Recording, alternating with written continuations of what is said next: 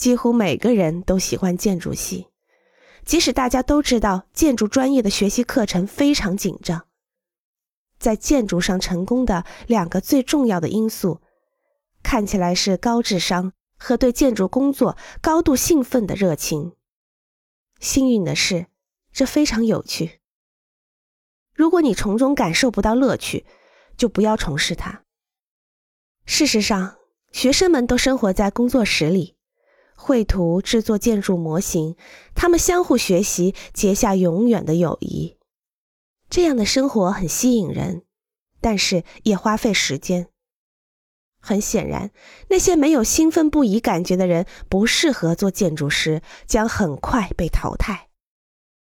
我对建筑系的最初印象是，当看到建筑系大楼的门厅内满是年度优等生绘图的以美丽建筑物为内容的水彩画时，我被震惊了。